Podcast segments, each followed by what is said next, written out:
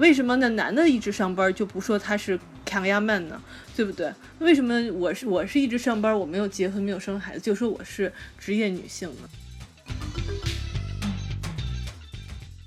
你去麦当劳里边去买吃的，并不是每个人都必须要点可乐、汉堡、薯条三大件。你可以把薯条换成粟米，你也可以只点一对鸡翅。但是你如果把把把汉堡换成了鸡翅的话，你可能没那么确定你到底会不会吃饱了，你必须自己去尝试。但是这个尝试呢，不像吃饱这么简单，就是说还可以我吃不吃不够再点这么简单，容易去反悔或者推翻啊，就是可能它确实是面临更大的风险。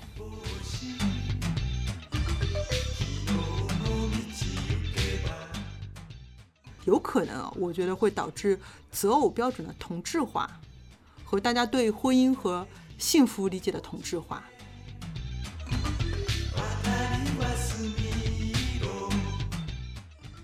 那你养了这个小孩，其实是应该感谢这个小孩来带给你的一些快乐。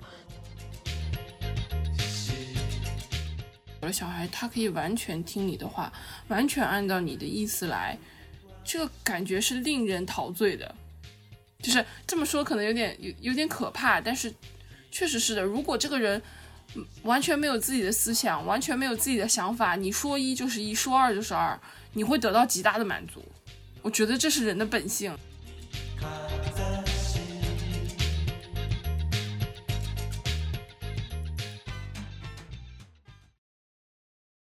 一二三，当当当当当当当。大家好，欢迎来到虾玩。这是一档努力成熟健康的瞎聊着玩的播客节目。我是大头，我是默默。嗯，那虾玩的第三季最近已经开始了。上一季节目上架也不是特别顺利，所以这边也是希望大家可以继续使用泛用型播客客户端来订阅我们的节目。当然，同时您还可以通过喜马拉雅电台、荔枝 FM、哔哩哔哩这几个平台来收听。如果您喜欢我们的节目，欢迎通过 PayPal 或支付宝的捐赠来帮助我们一起分担服务器的维护费用。我们的账号信息也是我们的沟通邮箱，是 shrimptalk@outlook.com。我们到时候会写在节目的简介里边。今天我们来呃，请来了一位下完的老嘉宾，请他来自我介绍一下。大家好，我是傻桃。之前呢就有和大头和默默一起啊参加过一次我们的节目。啊，然后现在我就是经常出差嘛，那已经很长时间没有没有跟大头和默默聊天了。今天非常高兴，嗯，能够再一次在一起。好，欢迎傻桃，欢迎傻桃，谢谢。今天我们想聊的是有关一部纪录片，我们三个都是看完这部纪录片之后一起坐下来聊一下。这部纪录片叫《剩女》，呃，《Leftover Women》。那先来给没有看过这部纪录片的朋友简单介绍一下，它是一个以三位单身女性为代表，反映了中国大陆当下这一类人群到了某一个大家觉得应该结婚的年龄段，但没有结婚的时候感受到的家庭或者社会方面的压力。那关于这一部电影，它的导演是两位来自以色列的导演。《侍女》这部电影不是他们第一次关注中国的议题了。之前他们在一四年的时候也拍过一部叫《网瘾》，这个就是网络的网，然后成瘾上瘾的瘾，那也是反映当时一些青年人他可能相应的表现出来是一直沉迷于去网吧打网络游戏，之后还被送去一些所谓的网瘾治疗所进行治疗等等，当时的一些话题。就是这两位导演其中的一位，呃，希拉梅达利亚，他之前还跟中另外一位中国导演一起合拍过一部叫《上海的女儿》的纪录片。这部纪录片的主人公周采芹是我们的京剧大师周信芳的女儿。女儿，嗯，所以对这几位导演，他可能会比较关注中国这边的一些议题。说回这个《剩女》这部电影，它是在一五年到一七年左右进行拍摄的。一开始是在一九年的四月上映于呃美国的 Tribeca 电影节。这个 Tribeca 电影节它是一个对于独立独立电影来说是一个相对比较重要的平台。这个电影节的其中一个发起人可能大家会比较熟悉，就是罗伯特·德尼罗。嗯，这个电影节是在呃九幺幺事件之后，也就是二零零二年开启第一届，也是这些发起人当时想通过这样一个电影节来对整个电影产业和 Tribeca 这个地区做一些振兴。Tribeca 它是在纽约曼哈顿的下城区，那今年本来也是应该在四月继续举办的，但是因为新冠肺炎，所以它暂定推迟到秋季。如果大家在网上呃找到这个剩女的电影的资源的话，也许可以看到它有一些 logo 叫呃一个叫 PBS，一个叫 Independent Lens。那么 PBS 是美国的一个公共广播电视公司，它主要是播出很多的政府资助的教育或者公益类的节目，有很多的公益性。嗯，Independent Lens 也就是独立镜头，它其实大家可以把它。理解为一季一季的这个电视剧，那它到一九二零年度已经是第十八季了。那这个电视剧其实是以纪独立的纪录片为主的。嗯，这里的这个纪录片，它里边其实是有蛮多像刚才我们提到的两位以色列导演一样是非美国人，同时他们反映的这个记录的内容也是世界上其他各个国家的文化或者是相应的故事啊等等的。嗯，这里简单做一个背景的介绍，因为像 PBS 和 Independent Lens，我之前也不知道，只是去查了一下，顺便分享给大家。嗯，那我们接下来还是回到今天聊天的主题，是关于这部纪录片本身的。那这部纪录片刚才说了，其实主人公他主要是跟踪了三位女性，呃，一个是邱华梅，在拍摄当时是三十四岁，是一名律师。呃，还有个叫徐敏，二十八岁，是北京一个广播电台的主持人。还有个是盖奇，她是教师。那么在影片过程当中，之后和她的男朋友和老公就是迁居到广州去发展了。大概是这样三位女性。那我们先来看看大家在看完这部电影之后，这部纪录片之后有什么观感？我总体感觉从刚开始看的时候就还是觉得啊蛮压抑的。有一种，嗯，比如说之前大家也说开玩笑说嘛，就是如果你作为一个，呃，比如说从外地到北上广这些大城市打拼的独立女性，不论你在外面多么的独立，多么的自主，能够呃养活自己，有自己的生活和追求，然后当你回到老家的时候，如果你没有结婚，没有生小孩，在适龄适当的年年龄。就会被家里人认为是个不正常的人，就是这个感觉让人觉得挺无力的。这种无力感贯穿在我观看这个呃纪录片的，就是始终就会觉得这些人、这些女女主角们，她其实各自有各自闪光的地方，有各自不同的追求，甚至就是完全不同的人，但是。在这部纪录片里记录下来，他们嗯，只要不能结婚，只要不能呃尽快的生小孩，仿佛就人生就没有价值，就整个人被否定。呃，就是感受到了这种现象，同时呢也觉得挺无力的，因为你不知道要怎么去呃，如果是我自己遇到这种状况困境，不知道去怎么打破，也不知道怎么扭转整个大环境对于这方面的要求。嗯，就是不知道怎么能让整个大环境对于呃，不管是男女哈，就是嗯，不结婚这件事情变得更宽容。对，我觉得其实我看了之后，我觉得其实它真的还是很反映现实的。嗯，首先那三个女性嘛，她们其实是三个不太一样的情况，嗯，但是其实那三个都非常有代表性，都代表了现在社会主要的一些情况。嗯，然后我觉得其实我自己，呃，现在也是单身，然后年纪也将近快呃三十五岁以后吧。那这个情况其实我自己也经历过这样的情况，所以也觉得啊，确实有一些感同身受。他们拍的其实并不是说是一一小部分人，而是确实是一个代表了大多数的情况。然后我觉着虽然说，嗯。近些年，慢慢的这种情况会越来越好，呃，可能比比五年前、十年前相比而言，好像我们现在社会的这种宽容性会逐步的稍微好一些。但是其实它肯定不可能在一朝一夕中就很很快的就消失掉。其实这种情况还是还是很大程度上、很大范围内是存在的。嗯，所以我主要就是这样的一个感觉。嗯，呃，这部电影当时其实是一个朋友推荐给我的，他说：“哎，你看有这样一个。”我在没看这部电影之前，就是先看到了它的片名叫《剩女》，我一直觉得它是在某一个时间段流行的形容词，就是一个比如怎么说网络网红用语，类似于这样的。我没有把它当真，但没想到它其实还是适用挺广泛的。我不太喜欢“剩女”这个词，是因为我觉得它有一定的侮辱性。呃，剩就是剩下嘛，那么。在纪录片里面，他也会提到有一个所谓的婚姻市场、婚恋市场，也就是说，你在这个市场上面被别人挑剩下的这样一个女性，嗯，我觉得听上去很会很不太舒服，嗯，但确实这件这个词还是一直在广泛的被使用，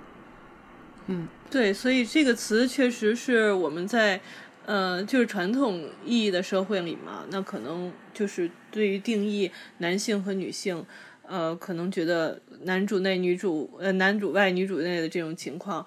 可能就是女生的价值就在于她的青春，然后在于她的样貌。那 这种情况，因为我们也持续了很长时间这种封建制，然后这种私有制，这种呃，甚至一夫多妻制的这种情况，那到现在虽然。虽然我们现在就是这个社会翻天覆地了，但是其实这种，呃，我觉得这种社会进展，其实我们近近近代的历史也就不过是一百多年。那我觉得不可能在那么快的时间里就能够把这么多的，嗯，就是能够完全抛弃掉这些对于女性的这种枷锁吧，或者桎梏吧，这种东西，我觉得不可能，嗯，就是在现在这种社会就马上就没有掉的。所以我觉得，虽然我们，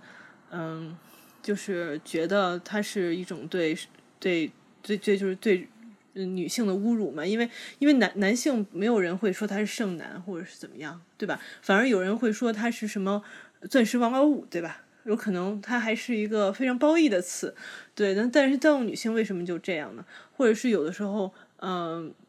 就有就有人说，哎，你你好像是呃，就是叫什么职业女性。就觉得有人会说你是职业女性啊，就是叫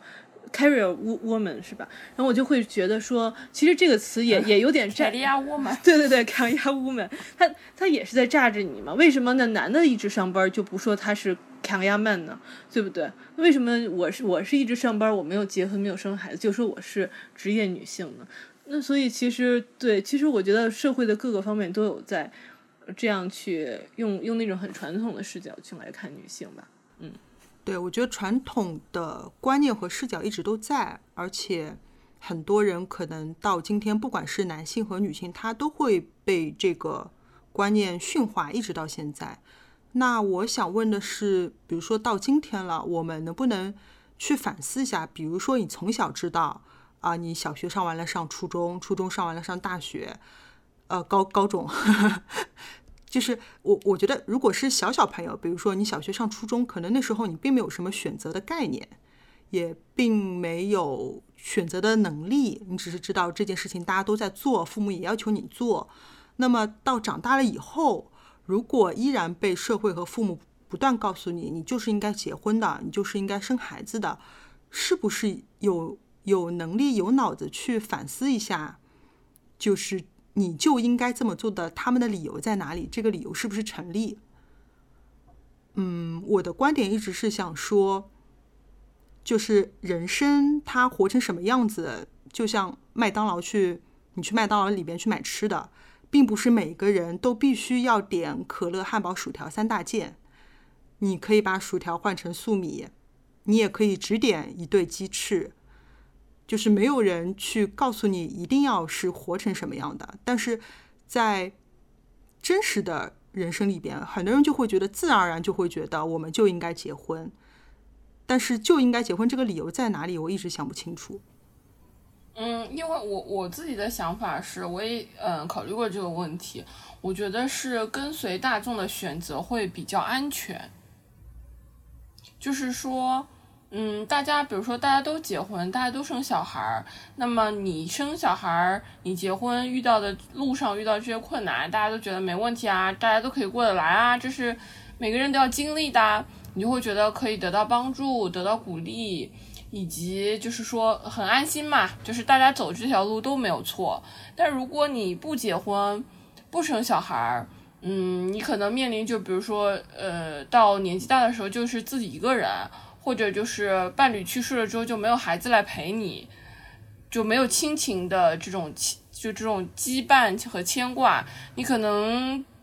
不知道那个时候是一个什么样的光景。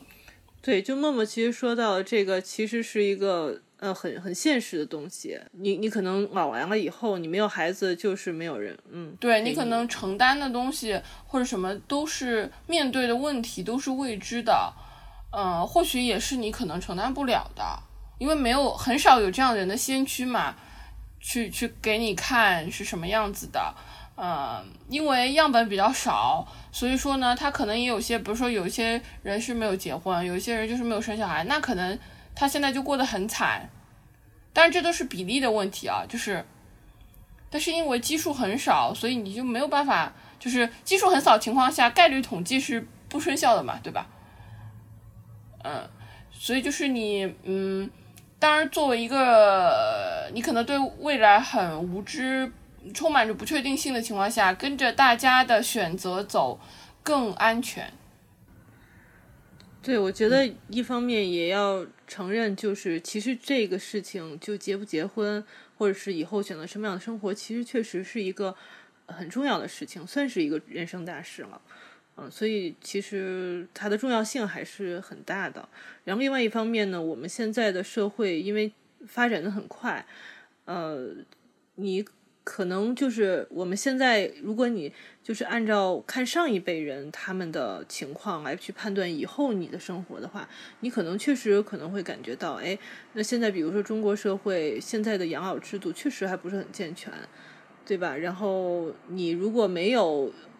你如果年老以后就是自自己一个人，可能你自己的生活确实会有一些问题。如果你自己在存款或者是各方面经济情况不是很好的情况下，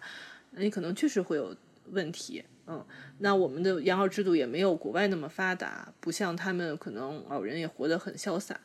等等。那那你看，如果看中国社会的这个部分，你可能会判断的话，可能会影响一部分人的判断。就是如果是按刚刚大头举的例子的话，就是嗯，每一个人大家不一定要去呃麦当劳都点薯条、汉堡、可乐三件套，对吗？我可以点玉米棒，我也可以点两个鸡翅。但是就是如果你点薯条，你不多思考，呃，如果你点薯条、汉堡。可乐三件套的话，你比如说肯定会吃饱，嗯，但是你如果把把把汉堡换成了鸡翅的话，你可能没那么确定你到底会不会吃饱了，你必须自己去尝试。但是这个尝试呢，不像吃饱这么简单，就是说还可以我吃不吃不够再点这么简单，容易去反悔或者推翻，嗯，就是可能它确实是面临更大的风险。嗯，做出新的选择之后，对，刚才呃就是。你们说的理由就是在电影里面也说过嘛，就是像那个第一个女主角邱华梅，她回到老家的时候，其实她跟她父母那那场吵架还蛮典型的，我觉得，就不管是父母的论点论据，还是她的论点论据，我觉得应该挺常见的吧。就是如果大家有类似的经历的话，那父母一个是说，呃，就像刚才说的，如果你不结婚，以后谁来照顾你，对吧？你身边有个病有个灾的，没有人来照顾你。包括你没有小孩，也没有人来照顾你，嗯，我我是觉得，如果因为这样我去找一个伴侣或者要一个孩子，会不会太功利了？或者说，那如果假设我以后生一个小孩，那我希望他是一个独立成长的人，而不希望他为了背负，比如说以后养老的义务，或者一定要尽孝的义务这样。如果我想养小孩，我就希望他是一个独立的人格、自然生长的人。嗯，但是我觉得独立的人格、呃，自然生长的人和呃，在情感上陪伴你是不冲突的。就是他不一定要，比如说赡养你，或者是帮助你、照看你。但是我觉得或许，但是我也没有到那个年纪，我觉得或许就是当嗯，你周围的，比如说你的父母离开了你，你可能你的伴侣也比你走在你前面，但这个时候可能人你人生在世的唯一一点就是比较有呃呃亲密感，或者是有一些牵绊的人，可能就是他小孩。但是这个就是你跟他有这样的感情呢，也并不影响他成为一个比如说独立自主的人，或者是一个怎么样的不一个人。我的意思是说不太冲突的。我的意思是说，等我老了，如果我跟我的小孩恰好关系很好，他恰好在老年时给我感可以给我感情上的陪伴，那很好。但是我不应该在生他之前就指望他或者要求他。为了以后可以不管在经济上还是精神上，给我一些 support 而去生他，找伴侣也是这样。嗯，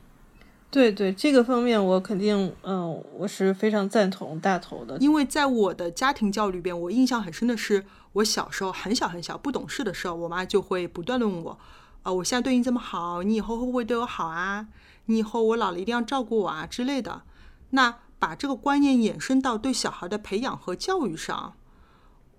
嗯，我觉得我们很多问题，包括像说，如果一对夫妻闹矛盾了，现在还是有很多观念会说啊，那生个小孩就能解决了，就仿佛夫妻之间矛矛呃矛盾是可以靠小孩来弥合的。我觉得这些问题是捆绑在一起的，矛盾就转化了。对对对，我觉得这些矛盾是 一起的，包括你为了养老去养一个小孩，包括你为了弥合夫妻关系去养个小孩等等。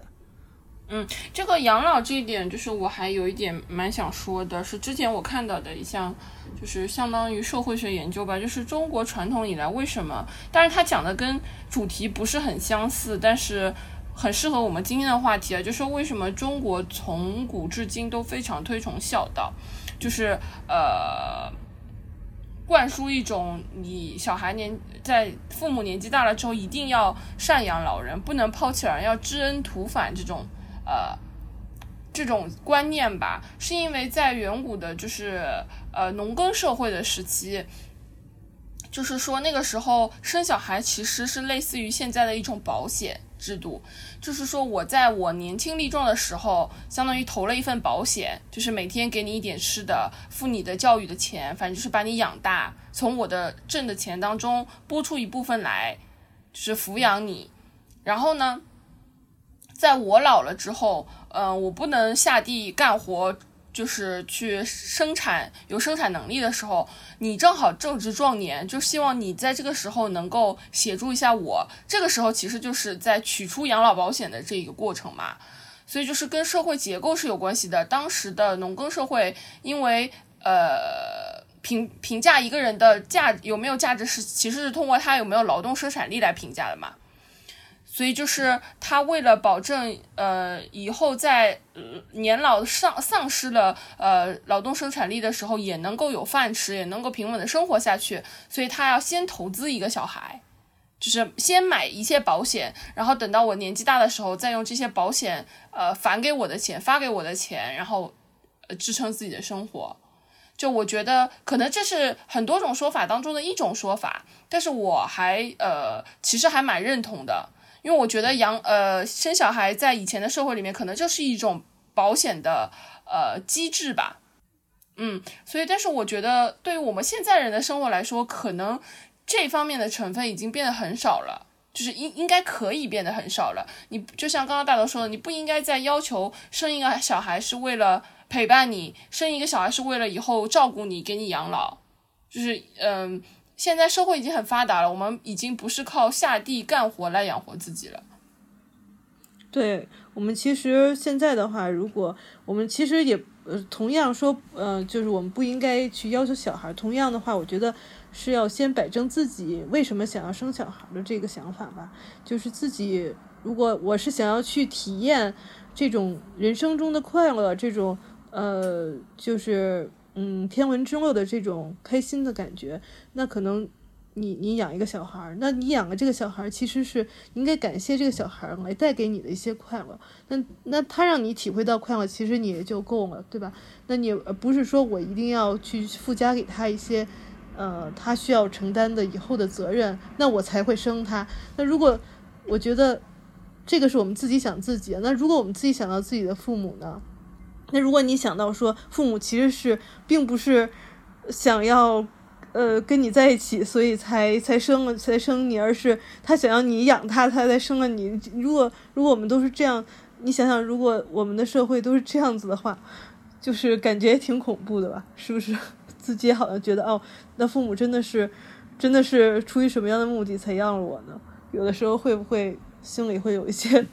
觉得有一些失落感？是，我觉得这样的功利性就是它也体现在。呃，相亲这一个文化里边，就像那个纪录片里边，他会有一些，比如说在网上筛选一些人的条件，或者是去公园里边的相亲角，有很多人的信息，他可能就手写的，然后塑封封一下，像摆摊一样摆在那边。嗯，我一直不太喜欢相亲的一个原因是，如果这些信息都淹没了这个这个板上背后，它到底。代表的是一个什么样的人？就是你到底是个什么人？被你是多少身高？有没有房？有没有车？呃，有有没有留学？是不是央企工作？等等，这些信息都掩盖了。然后这些信息都是非常职能化的，它有可能在两个人有感情就是契合的情况下结合之后，更好的给你们提供一些生活。但是我觉得它应该发生在。当呃，我可以看清对方是个什么人之后，这些条件才慢慢浮现上来。我觉得这个功利、功功利性和我们刚才说的怎么去呃，要需不需要养小孩，需不需要呃选伴侣是一样的。对，现在可能大家呃这个前后顺序吧，可能呃怎么说呢？受这个社会压力的影响，我觉得都我我认为是有点颠倒了啊。但是有可能很大程度上的人，他们会觉得说，我这个顺序不是蛮好的嘛？对吧？那我这样节省我的时间呀。那我可以，虽然我也可以先认识你，先了了解你的性格，看看我们俩是不是合适，然后再去看这些硬性条件的话，那可能说这是不是会很耽误我的时间呢？那我如果我倒过来的话，我先排期排排斥掉这么多那个不合不合适的，以后绝对不会在这上面纠结的人。那我这不是效率更高吗？我觉得可能有很多人会持这样的态度，所以他们才去把这些条件摆出来。那这样大家互相挑选的时候，啊，那我们就短平快嘛，三板斧解决解决战斗。那是不是？我觉得很多人是这样的想法，但是我觉得这个你不能说，嗯，这么想的人他就。绝对是错的，我觉得这个只能看你自己的选择，对吧？你不能说，呃，他这么想，他就是有问题。嗯，但是我觉得他这么想的话，有一个很关键，有一个很核心的基础是，他觉得就这样想的人，他觉得结婚是非常必要的，就是不可或缺的，所以才会有不要浪费时间，因为他的目的就是结成婚。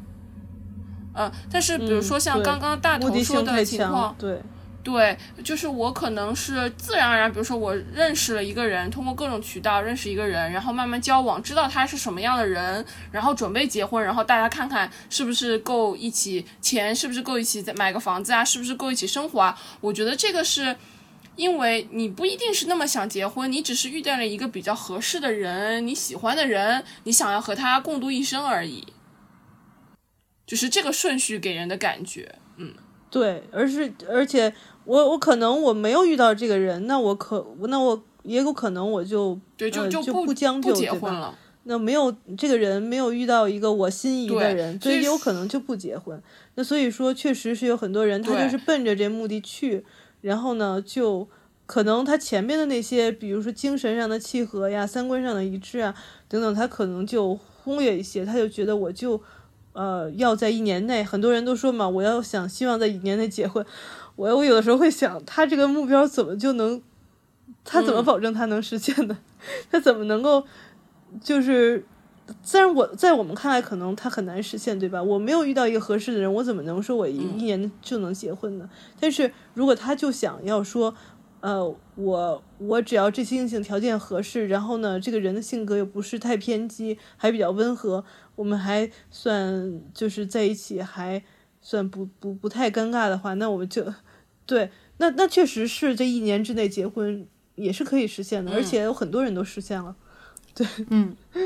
是的，对，所以嗯可能大家对婚姻的诉求和想象都不一样吧。嗯，就我是可以理解，比如说大家现在对，我觉得确实是，嗯嗯就我可以理解大家呃，可能很多很多人都需要加很多很多班，九九六的情况非常普遍，导致呃社交的机会非常少，结识新朋友的机会非常少。而且你看，像那些相亲的 app 啊、相亲的网站啊，他们越来越多，它就是一个客观的市场需求的反应，它一定是趋利目的的嘛，因为大家有这样一个需求，才会有这样的一些服务提供出来。我觉得这个可以理解，但是还有呃，这些市场出现了之后，就是我刚才说的一些相亲 app、相亲网站这样的服务出现了之后，还有个问题会导致，有可能我觉得会导致择偶标准的同质化，和大家对婚姻和幸福理解的同质化，因为呃，你看，嗯，就大部分人就会开始觉得，恋爱是一回事，可能只存在读书的时候，然后结婚是另外一回事儿。就是我找个人凑合能过日子就可以了，对吧？就好多人就会这样去想象一个婚姻生活，包括你在择偶标准时候就会想象，哎，如果是男方，他最好就是默认，大家默认，比如说男方提供房子，女方默认提供车，然后最好是个公务员之类的稳定央企等等，就是大家这些标准会越来越趋同。而不去看那个人本质是个什么样的人，我觉得这样就挺可怕的。就是这个世界上的多样性就，挺少这样子的嗯话，而且我觉得一个是多样性挺少，另外一方面，可能我感觉这样会不会对这个婚姻的本质，呃，会也会有一点点偏差的理解。嗯但是婚姻它有很多层的意义在，对吧？也确实是有什么那个升值的作用啊，或者是就是两个人财产共享啊，这些作用确实是有的，这个不能否认。嗯，但是我觉得就是婚姻也有，就是你在嫁给他的那一那个瞬间里边，他娶你那个瞬间里边，那个就是呃这个神父会问你的，你会不会愿意？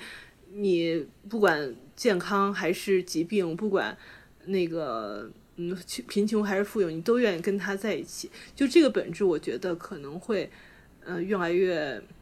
走偏吧。我不知道，就是按照这样的一个速速成的相亲里边。这种一年之内解决问题，然后用硬性去去去去框定了这么一个条件里头去寻找出来的婚姻，它是不是能够经历风雨哈？那当你出现了一些变故的情况下，那你是不是还能够守住这个这个阵线？你能不能不能够守住说，不管贫穷还是富有，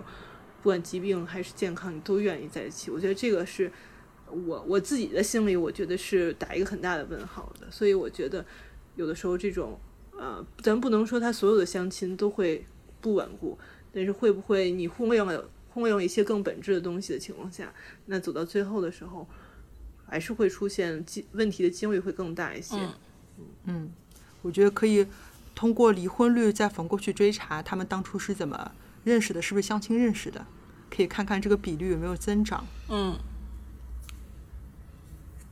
同质化的就是择偶同质化这个问题，我觉得可能呃，同标准的相亲只是加剧，就是我一直以前还觉得这种情况蛮，也不说突出吧，就是还蛮明显的，因为大家可能择偶标准都差不太多，或许没有人告诉你，你可以有不一样的选择，就你可以喜欢各种各样的人，都是比如说。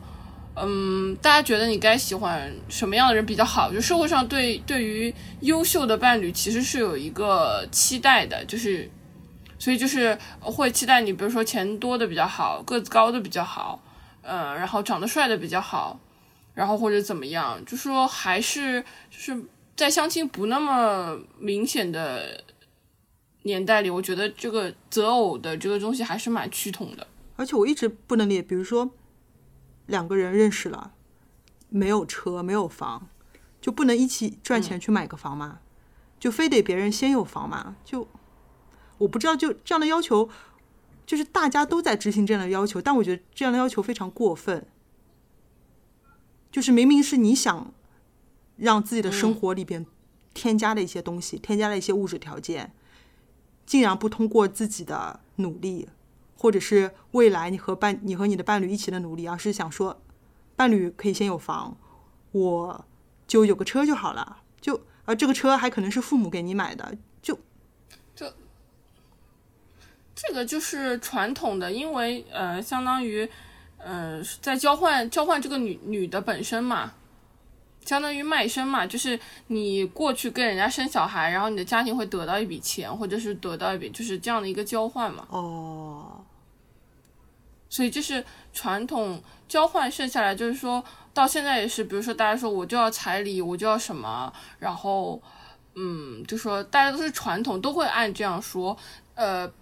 嗯，农村你就不要说了，城市里其实也是的。但我觉得，为什么城市发展这么多年，仍然呃就跳脱不开这个这个这个魔咒呢？我就觉得是还是我刚刚说的，因为大家都这样做，所以你这样做也很安全。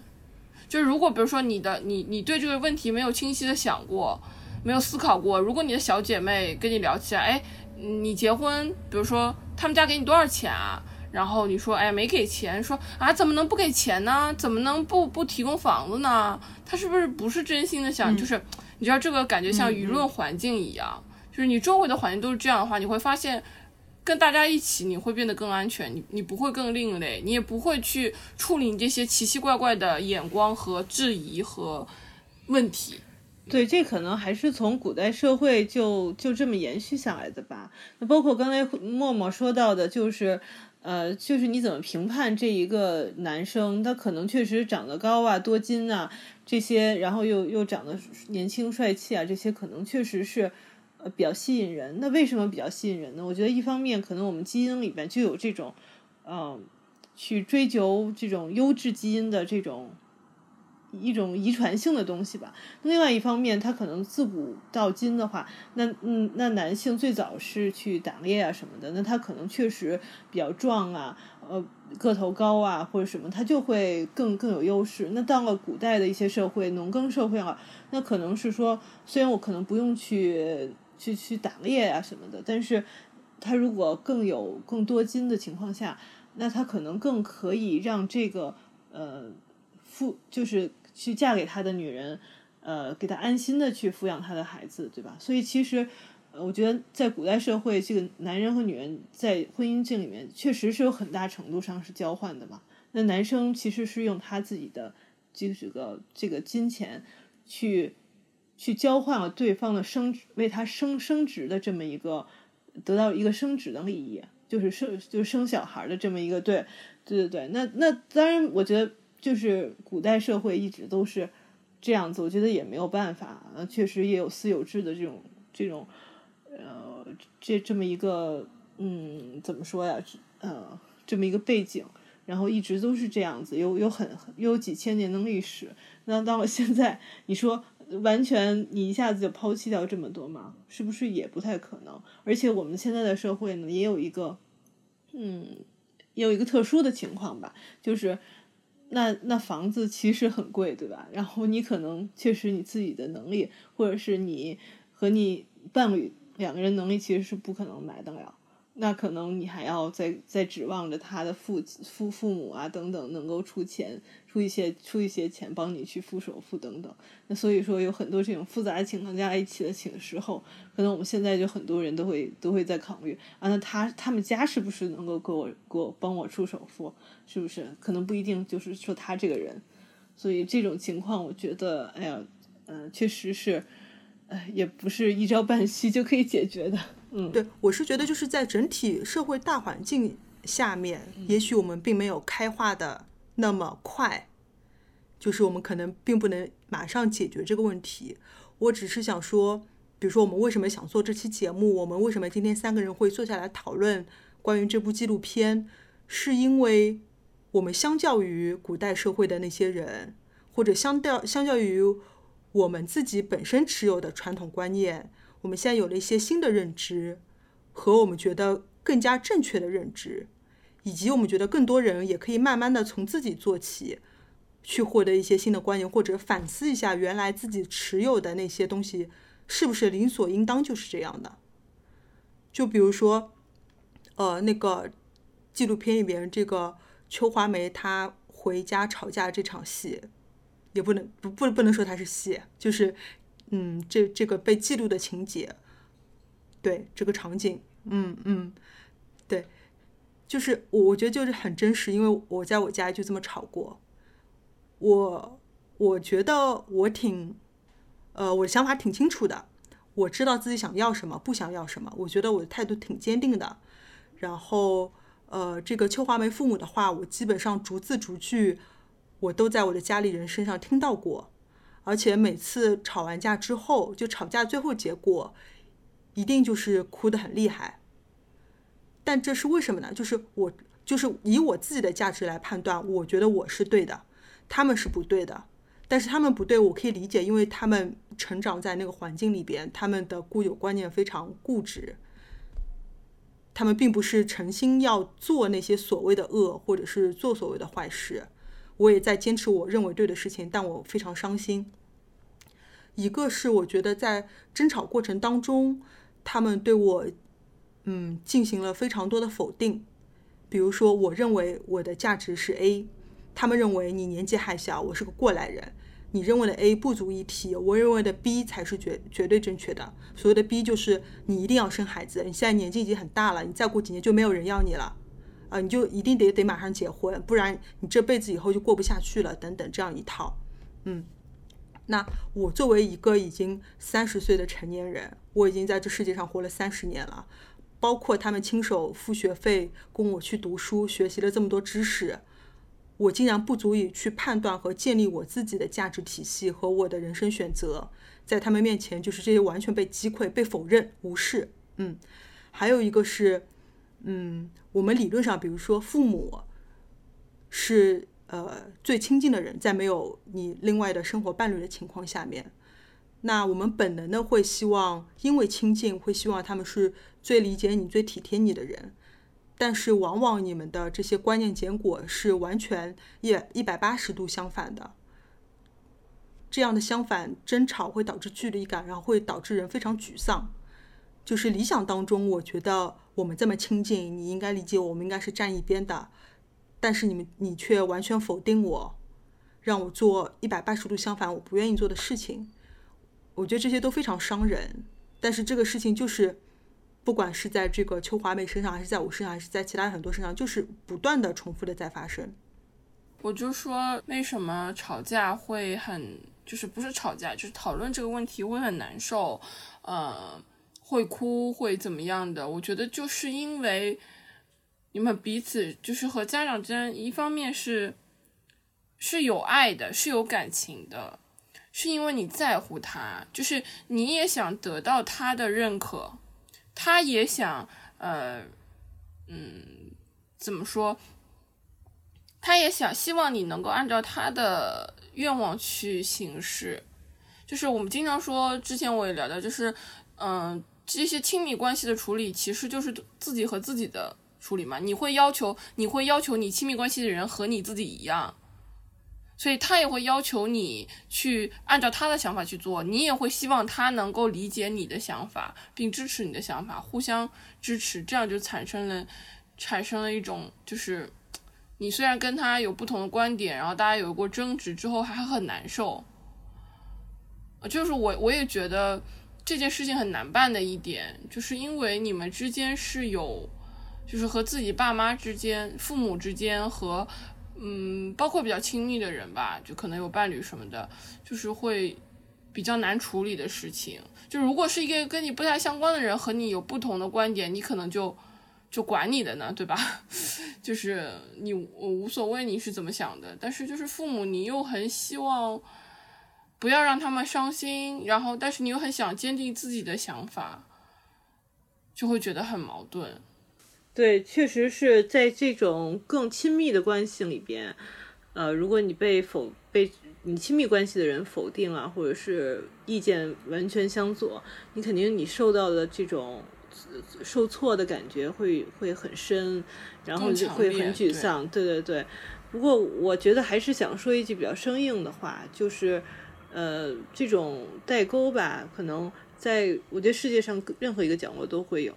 嗯。而且呢，我们也作为一个就是三十多岁的人了啊，就是我们每个每个人都是一个应该是一个很独立的个体。那我们是不是在这种呃你自己生活的价值方向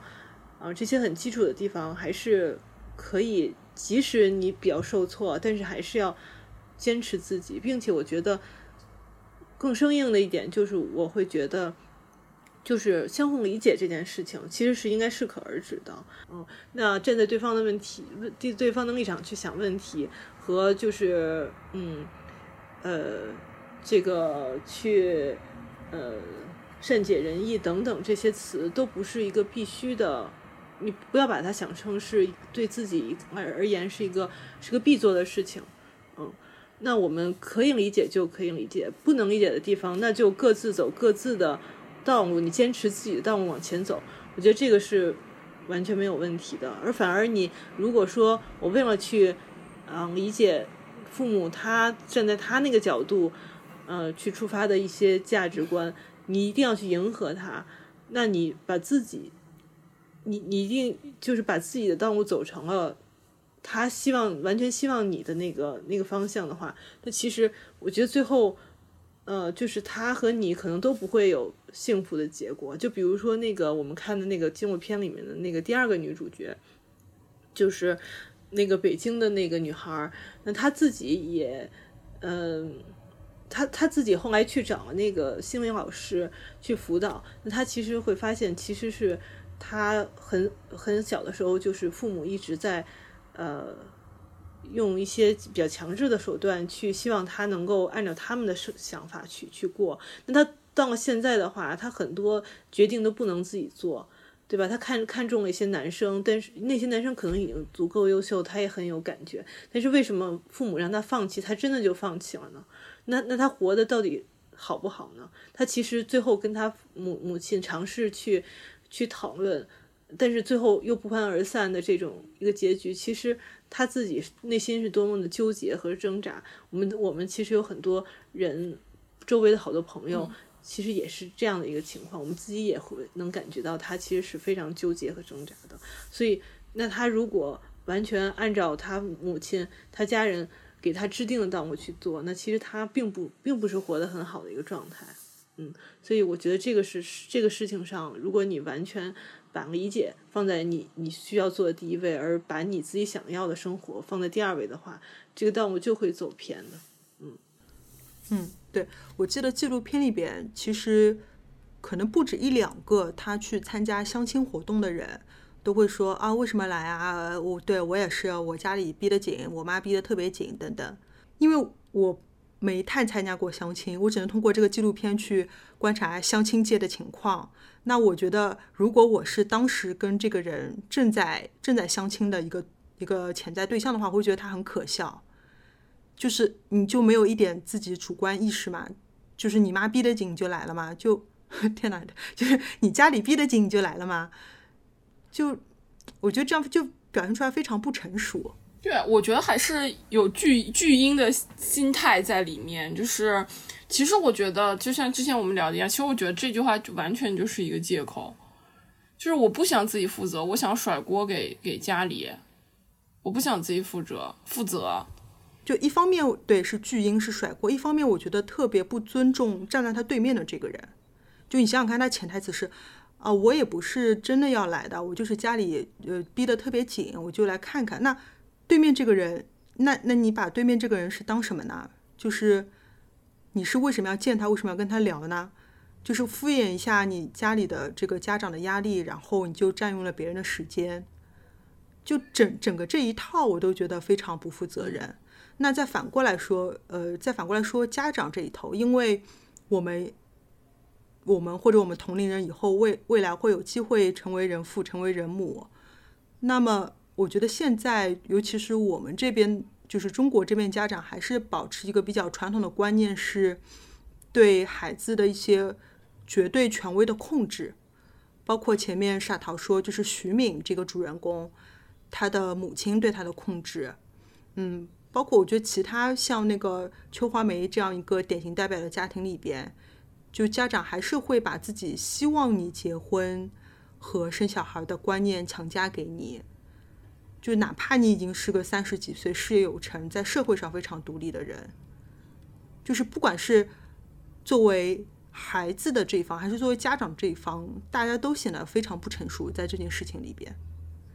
但是说到底，就是一个人他的婚姻状态，或者是婚恋吧，就是有没有相处对象的这个状态，我就不关其他人任何事情。大家可以假设一个情况，就是一个是说，哎，你结婚了吗？和哎，你离婚了吗？你可以，如如果你觉得你离婚了吗？问上听上去非常奇怪，非常被冒犯。那么理论上就是你结婚了吗？这个也也是挺冒犯的一个问，就是我结结不结婚跟你没有什么关系的，他只跟我个人的相处和经历有关系。但是我就是刚刚你提到，就是和家里人的这种掌控感什么的哈，我会觉得。如果你有机会能站站在这种角度，比如说有一个人，他可以，比如说一个人小时候你有了小孩，他可以完全听你的话，完全按照你的意思来，这个感觉是令人陶醉的。就是这么说可能有点有有点可怕，但是确实是的。如果这个人完全没有自己的思想，完全没有自己的想法，你说一就是一，说二就是二，你会得到极大的满足。我觉得这是人的本性，就是。我现在还能听到这样的话，就在我身上，我的长辈说我小时候如何如何可爱，如何如何听话。现在第一，我不像小时候那样会穿羊裙，像娃娃一样。我现在的打扮通常比较中性。第二，我现在的观念跟他们完全不一样，他们会非常唉声叹气、扼腕。就我这样一个小时候发展前景如此 promise 的人，现在竟然欺师灭祖的就成长歪了，你知道吗？就我特别能理解这种。觉得我也会，我也会。收到这样的 comments 就觉得你一点不如以前乖了，嗯，是因为你有了你的想法啊，你有了自己的呃意识或者怎么样的，还挺明显。但是我有的时候有有处于这样的，比如说相当类似于家长这样权威的角度的时候，会觉得确实让人上瘾。如果我能让全世界都听我的话，嗯，对，如果我能让全世界都听我的话的话。我也会很开心的，我也不忍心，我也不肯撒手的，所以权力真的让人上瘾的，嗯，对，所以在像像像大家这种是就是对权力对控制别人上瘾的父母的教导下，现在其实我们 我我们很大很多我们这一辈的人嘛，可以说，其实父母他们在教育子女、教育我们这一代的时候呢，他们的。就是他们的认识吧，对于教育的认识，然后对该怎么，呃，抚养小孩，给他独立性，让他独立思考，让他可以，呃，以后呃自强自立的这个方面，呃，就是可能在这个方面，他们在那个年代可能还没有很正确的这个教育的意识吧。那所以说，像这个刚才说到的那个呃教育片，就是纪录片里的那个第二号。呃，女主人公其实像她那样的家庭，我觉得现在有很多。我我周围有很多朋友也是那样子的。他们一方面可能是小的时候，呃，他们可能没有听话就被父母扔在路上，然后有一种被抛弃感。他以后就再也不想被抛弃，所以就不停的去去听父母的话。那包括长大了以后，为什么他们还是这样子呢？那一方面。可能就是成长的过程中，这个潜意识已经进入到他们的大脑里，那他很可能很难去呃意识到这一点，并且去纠正自己的潜意识，跟自己潜意潜意识去做一个理理性的斗争。嗯，那另外一方面，那个那个女主人公，她家里就是也可以在片子里看到，就是给她买了房，买了车，给她提供了很好的生活。那所以她既然把把对，家长给他买了房，买了车嘛，那他既然想要去，去去去空手去去拿到这样的一个，呃，这样的一个很好的生活环境，那他可能势必是要听从父母一些对他的一些管束。我我旁边的一些朋友，其实他们也是，嗯，为了可能父母多给他们一些钱啊，让他们去旅游啊，或者是更多的学业上的。或者是更多生活条件上买车买房的一些需求的话，那他势必要听从父母对他，你你需要找什么样的伴侣，你需要找什么样的工作，甚至你应该要怎么样生活的这种指手画脚，他可能势必是要听从一些，嗯，要不然他为他就父母可能不会给他提供这些东西，所以我觉得一方面可能是他成长过程中的潜意识形成那个阶段里边的一些创伤。嗯，造成的，这还有就是家庭的这种，嗯，父母的性格造成的。另外一方面，也有一部分是自己软弱，就是想要去伸手拿东西的时候，去需要，呃，听就是拿人家嘴、拿人家手短的这么一种心态作祟的情况下，就就形成了现在的这么一个，嗯，有很多人，就是刚才两位说到的。那相亲的时候都是说哦，我是是是是我父母逼得紧，所以我才来。这种很失礼的话也会说出来。我觉得可能有很多背景是这样子的。哎，你前面说到那个就是小时候家庭成长的创伤嘛，我也是最近才后知后觉的学了一个关于依恋关系的理论。它呃大概是说，你小时候就是在父母抚养你的时候。父母对你是怎样一种抚养相处的关系，会影响到你以后和人相处，以及特别是和你伴侣相处的那种模式。比如说，你小时候得到了非常多的关爱，你小时候需要关注的时候，父母都给的很及时，那你长大可能很阳光，社交也很也很自如，然后对自己的信心也很强，然后找到伴侣很顺利。嗯，那相对的，比如说，呃，小时候的父母他可能不太有时间或者不太有精力来关注你。那特别是比如说我们，呃，像徐敏这个主人公的角色，可能他父母出于某种严厉教育或者怎么样的角度，但是表现出来就是会时不时不知道在什么时候就会抛弃他的这样一个情况。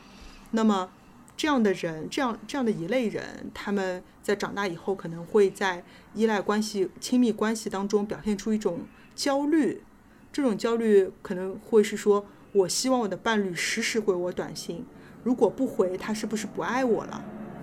呃，或者是当他得到一些正面的回应之后，比如说啊，人家表现出很爱你的样子，他可能会逃避，不去接受别人的正面表达，他可能处于一种。焦虑的回避的这样一个状态，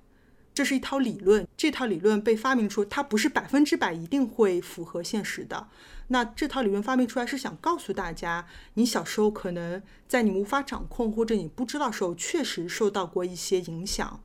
那么在你以后认识到了一个挺好的伴侣，怎么样可以更好的相处？首先，你可以先认识到自己的这样一个问题：我可能就是一个焦虑的回避的这样一个人格。啊，你知道有这样的问题，所以当别人没有及时回你短信的时候，不一定是他不爱你，他可能只是忙。你要先给自己建立信心，同时你把这个问题分享给你的伴侣，就告诉他你就是这样一个有一点点，嗯，怎么说？不能说缺陷吧，就是有这样一个现现状的这样一个人。那么希望你的伴侣在有能力、有时间的情况下面，可以多给你一些关爱。或者你们一起再看看，你们俩相处有什么一个比较合适的模式来克服这样一些问题？我觉得这个回应到刚才，比如说以徐敏这个主人公为例子的话，他现在在至少在影片里边已经表现出他通过一些咨询之后意识到了这样的问题，那么他也尝试去跟他的母亲反映，啊，他有这样的一些心理压力。但可以做得更好，我觉得在那个沟通沟通过程当中可以做得更好，同时也可以不断的对自己说，我可以不用那么在意母亲的建议的，对吧？我可以更多的去加入自己的意见在这个择偶的事情上面。嗯啊，所以相比而言的话，我觉得在影片里边就是。第三个啊不第一个女主角就是那个呃律师的那个女主角吧，她可能相比而言比那个呃广播的那个女主角可能更加的独立一些吧，在这个方面，对对，她可能并没有就是家庭并没有可能能给她多好的一些支撑在经济条件上，那她呢在在依赖家家里边这方面呢也会做的更少一点儿。啊，受控制这方面更少一点，所以我觉得他最后就是，我觉得就是勇敢的挣脱出来的，按照自己的生活方向去前进的一一个人，我觉得是这个，就是这个第一个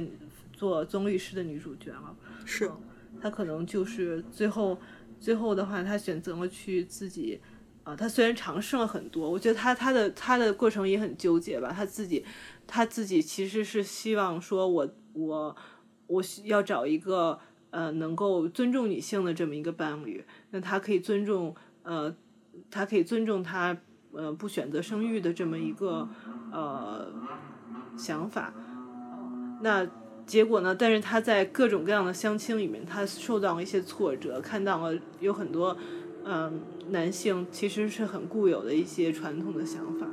那所以他就勇敢的。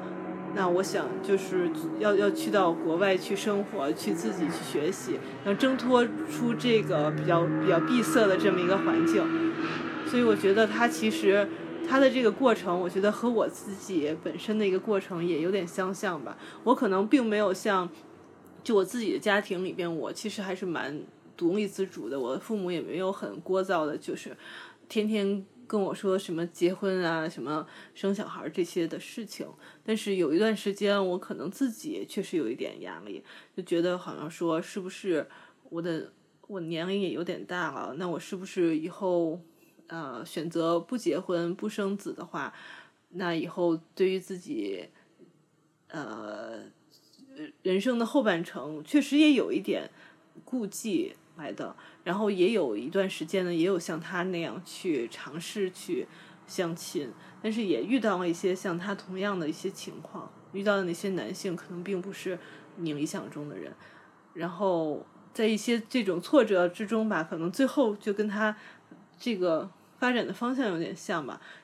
我当然可能并没有说像他那样，就是我我切断了现在的工作，我我完全换了一个环境。那我本身呢，就是在不同的。呃，国家和城市之中就经常去出差的一个人，那所以说虽然我没有那么大的环境的变化，但是我发现其实并不是环境的变化等等来来造就你太多的你心里的变化，而是你真的是自己心里想清楚，真的是我是不是需要这个婚姻，或者是是不是我真正需要一个孩子来去支撑我想向下走的一个信念，还是说我自己想要过什么样的生活，我自己想要。呃，走什么样的一个道路来支撑你走下去？所以，当我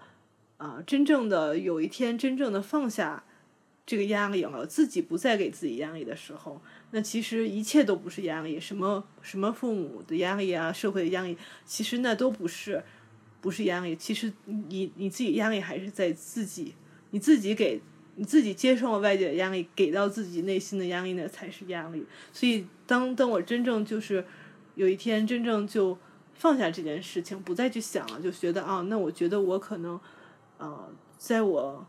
自己单身的时候，我也可以过得很有价值。我的工作、我的朋友，还有各种各样的兴趣爱好，还有我自己的自身的学习，这些都足以支撑我过得很好、很充实的情况下，那有没有爱情，有没有婚姻，其实都是一个，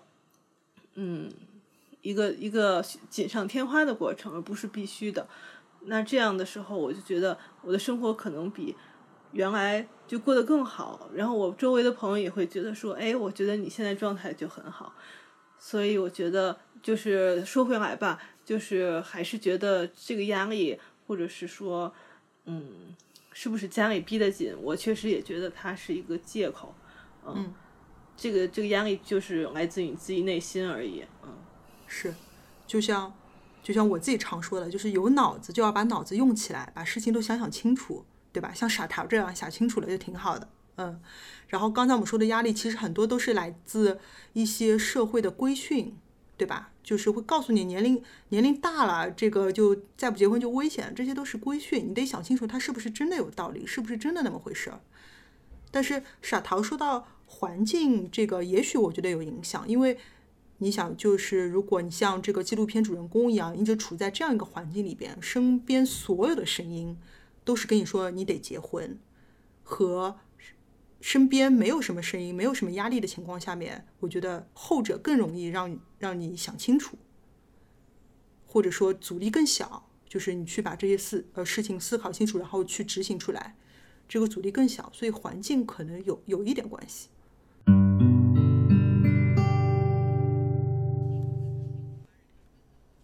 接下来就进入我们今天的瞎推荐环节，请傻桃来给我们带来推荐。嗯，呃，我之前呃看过一个电影叫《龙虾》，不知道大家有没有看过？英文呢是《The Lobster》。嗯，对，是欧洲的一个电影，英呃里边有很多是比较有名的英国啊一些欧洲的演员。对，它应该是一个很概念性的电影啊，这种。让人感觉看完了有一些压抑，但是呢，它是建立了两个就是黑白完全对峙的世界。一个世界呢是说，如果你不呃没有伴侣的话，你就你如果你的四十五天内找不到伴侣，那你就要被变为一种动物啊，就你就失去了做人的权利，就被踢出人人类这个 这个范畴。然后另外一个呢？另外一个世界是一群反抗军，然后他们就是，如果你跟从了这这边的反抗军的话，你就完全不可以有任何的和别人的亲密关系。如果你有的话，那你可能会被处以极刑，也会被杀死。嗯，就是构建了这样的两个完全对峙的世界。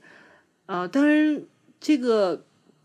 电影可能跟我们今天的主题不是完全相关，它可能要讨论的是另外一个更深刻的想法吧。嗯，不过呢，我觉得在这样的，我们可以就是大概联想一下，其实，呃，这只是个程度的问题。那在那个电影里边，可能说的是你，你如果不这么做呢，你就会连做人的资格都没有，或者是你是反面的话，你也会被处以极刑。但是我们这个社会是不是？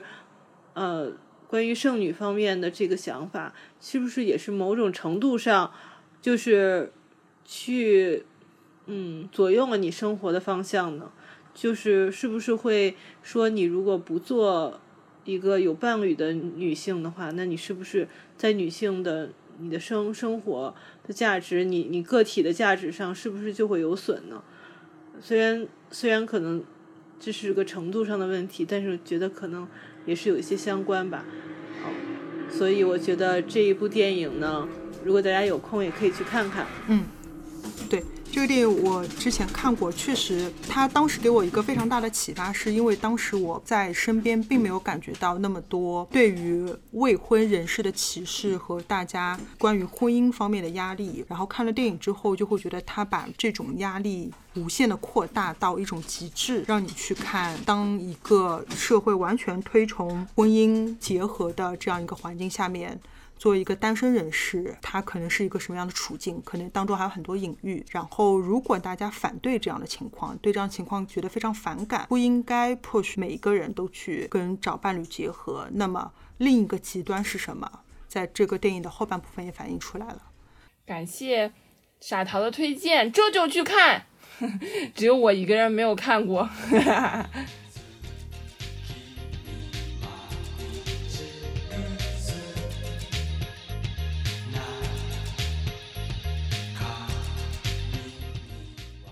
嘉文的成长，感谢每一位听众的支持，我们非常希望能收到您的交流反馈。